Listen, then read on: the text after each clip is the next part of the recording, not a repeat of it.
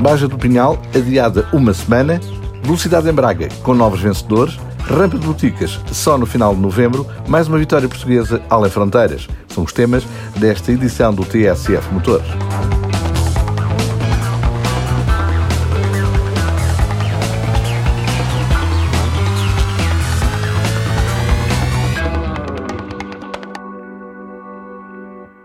A Baja Todo o Terreno do Pinhal foi adiada por oito dias na sequência do prolongamento, no fim de semana, do estado de alerta por risco máximo de incêndio rural. A terceira prova do Campeonato de Portugal de Todo o Terreno, AM48, foi cancelada em cima da hora, mas o clube organizador encontrou, em menos de três horas, uma solução, e citamos, aceite pelas entidades envolvidas e que recebeu o aval da Federação Portuguesa de Automobilismo e Karting, de acordo com o comunicado emitido pela Escudaria Castelo Branco.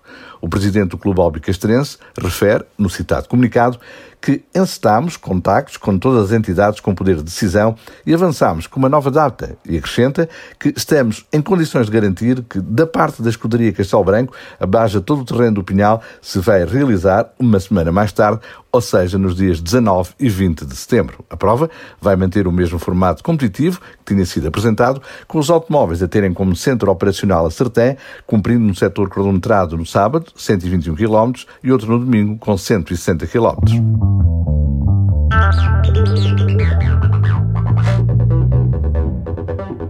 Do todo terreno para a velocidade.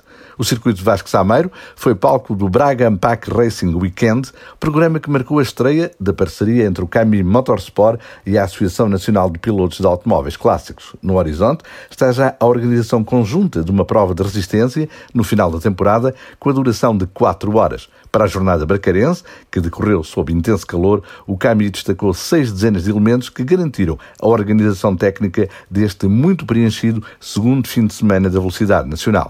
No Open, Pedro Salvador, Porsche 911 GT3, brilhou a grande altura. O piloto Chaves subiu ao lugar mais alto do pódio nas três corridas, ao levar a melhor no despique com os Porsche 911 das duplas Bruno Pires, Fábio Mota e Pedro Marreiros, Paulo Pinheiro nas duas primeiras. Depois, na terceira, a mais extensa, com 45 minutos de duração, deixou Francisco Mora, Cupra TCR, em segundo e a dupla Marreiros Pinheiro no terceiro lugar do pódio. Nos clássicos, João Macedo e Silva, com o Porsche 911 RSR, impôs a lei do mais forte na primeira corrida, face aos scores de Joaquim Jorge e de Rui Costa. Na segunda corrida, foi derrotado por Joaquim Jorge e não conseguiu melhor que o terceiro lugar do pódio, atrás de Rui Alves em Ford Score. Nos clássicos 1300, Luís Alegria, em Datsun 1200, assinou duplo triunfo.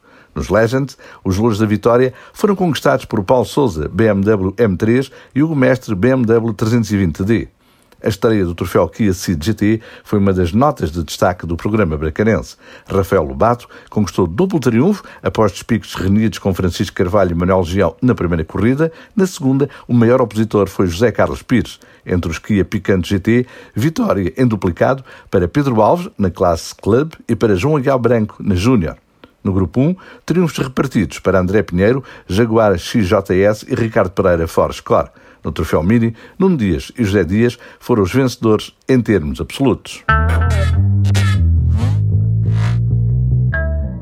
As medidas impostas pelo regresso do nosso país à situação de contingência, devido à pandemia causada pela Covid-19 e alguns surtos de doença na região do Alto Tâmega, levaram ao cancelamento da quinta rampa de Boticas. A decisão foi tomada pelo município de Boticas, em consonância com o Demoporto, clube organizador, e a FPAC, por não estarem reunidas as necessárias condições de segurança, nem garantida a salvaguarda da saúde pública, nomeadamente no que diz respeito à inexistência de concentrações superiores a 10 pessoas. Assim, a prova a contar para os campeonatos da Europa FIA e de Portugal de montanha, prevista para o próximo fim de semana de 19 e 20 de setembro, foi reagendada para os dias 21 e 22 de novembro.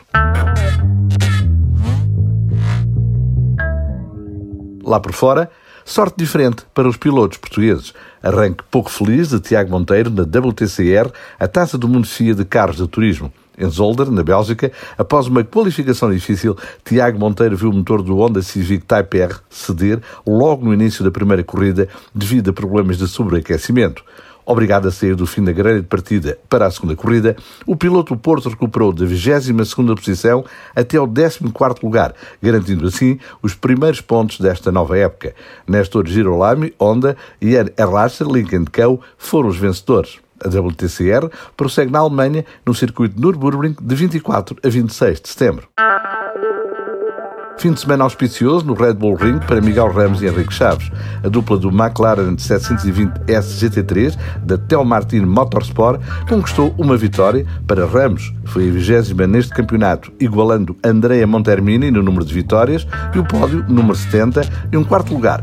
Com este resultado, Miguel Ramos e Henrique Chaves evitaram handicap de 30 segundos na próxima jornada, em Monza, dias 26 e 27 de setembro, e ampliaram de 2 para 7 pontos a vantagem na liderança do Internacional GT Open.